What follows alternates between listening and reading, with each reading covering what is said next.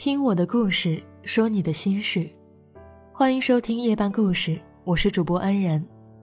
您可以在公众号中搜索“夜半故事”，获取我们的更多内容。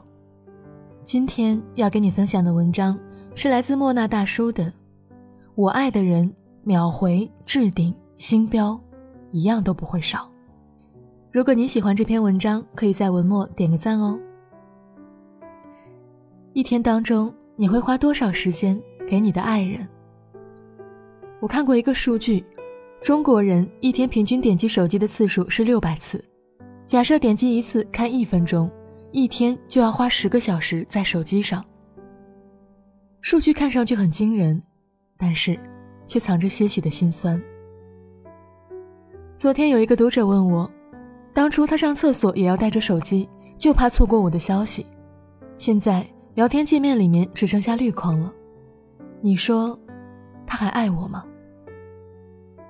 姑娘发过去的消息就像石沉大海，整整两天没有任何回应。真的是应了那句“我回他消息是秒回，他回我消息是轮回”。大家都有很忙的时候，忙着工作顾不上吃饭，忙着复习不敢碰手机。但一整天连一个回复“抱歉，我在忙”的机会都没有吗？也有可能，他只是在打游戏、朋友聚会，还抽空发了一张朋友圈，但是，却没有回复你。我认为对爱情的要求，最起码应该是我爱的人置顶星标秒回，一样都不能少。要是一个人舍得让你等很久，那么他。一定没有那么值得。爱与不爱有一个明显的界限，就是不愿意和别人做的事情，愿意陪你做。他不爱吃辣，还是陪你去吃重庆火锅；他不爱出门，却陪你走遍每一条步行街。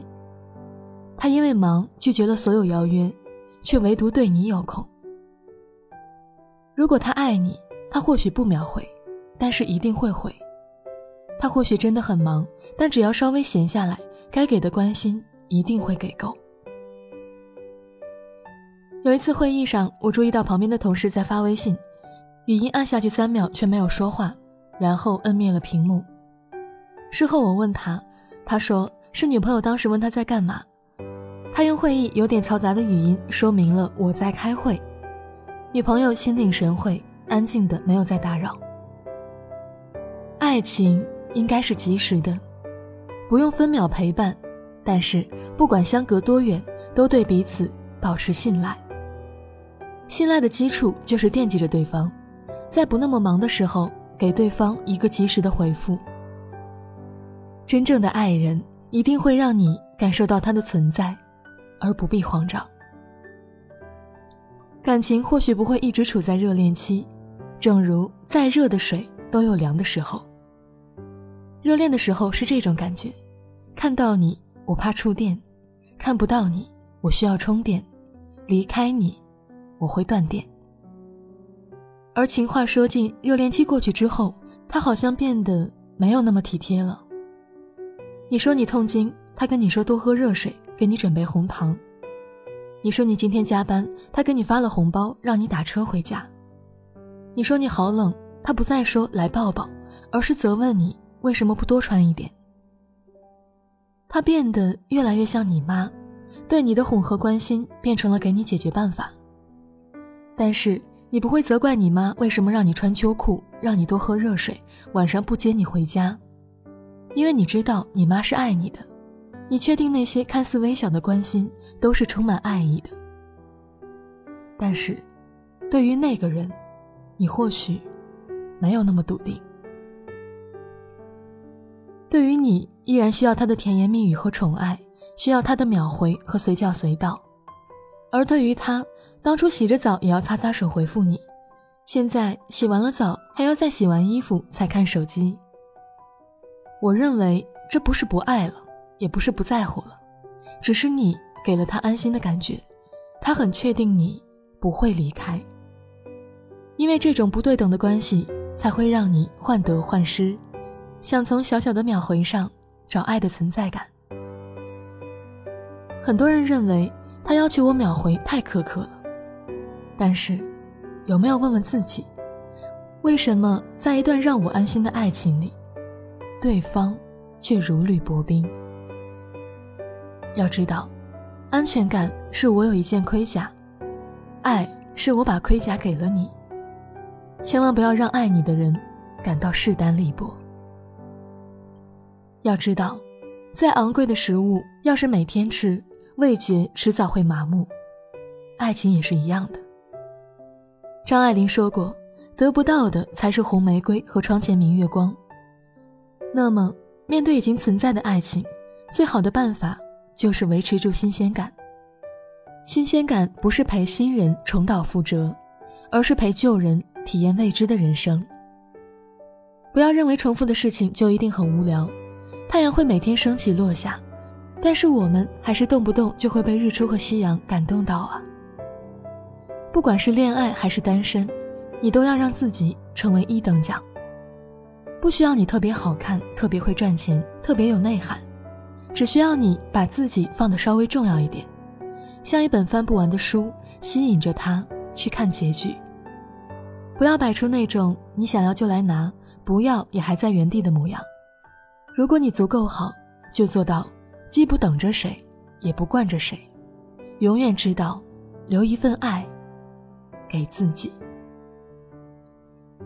爱情和婚姻毕竟不是生活的全部，你至少应该有一个兴趣是超过对他的热爱的。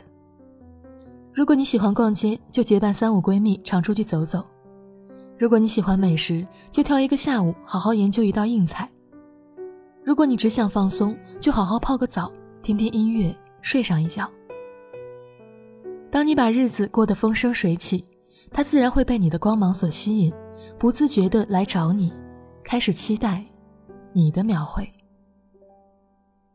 爱情需要安全感，也需要危机感。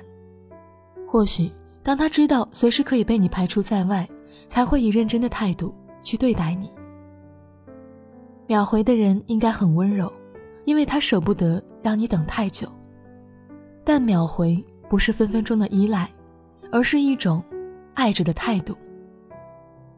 最好的相处不是每秒都聊、随叫随到，而是我想你的时候，知道你也一直在，一直爱。我是主播安然，我们明天见。祝你好梦。是你给了我一把伞，撑住倾盆洒落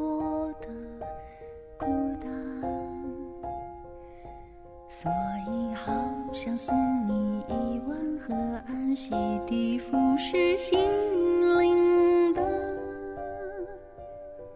遗憾。给你我所有的温暖，脱下围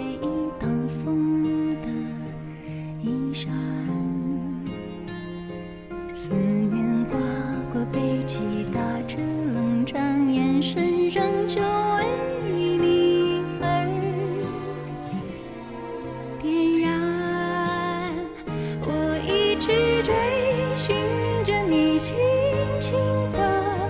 足迹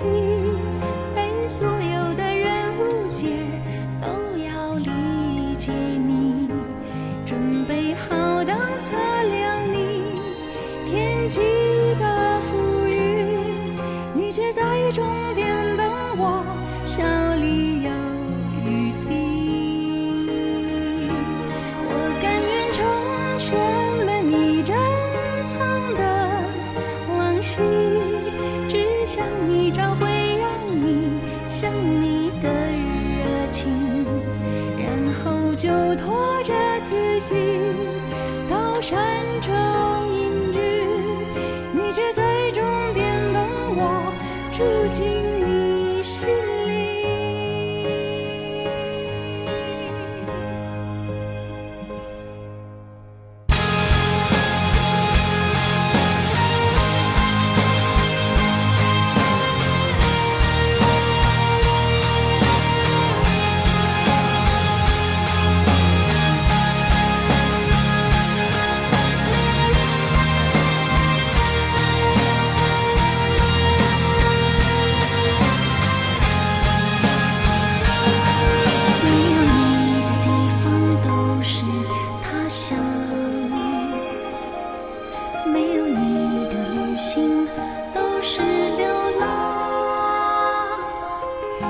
那些兜兜转转的曲折与感伤，都是翅膀，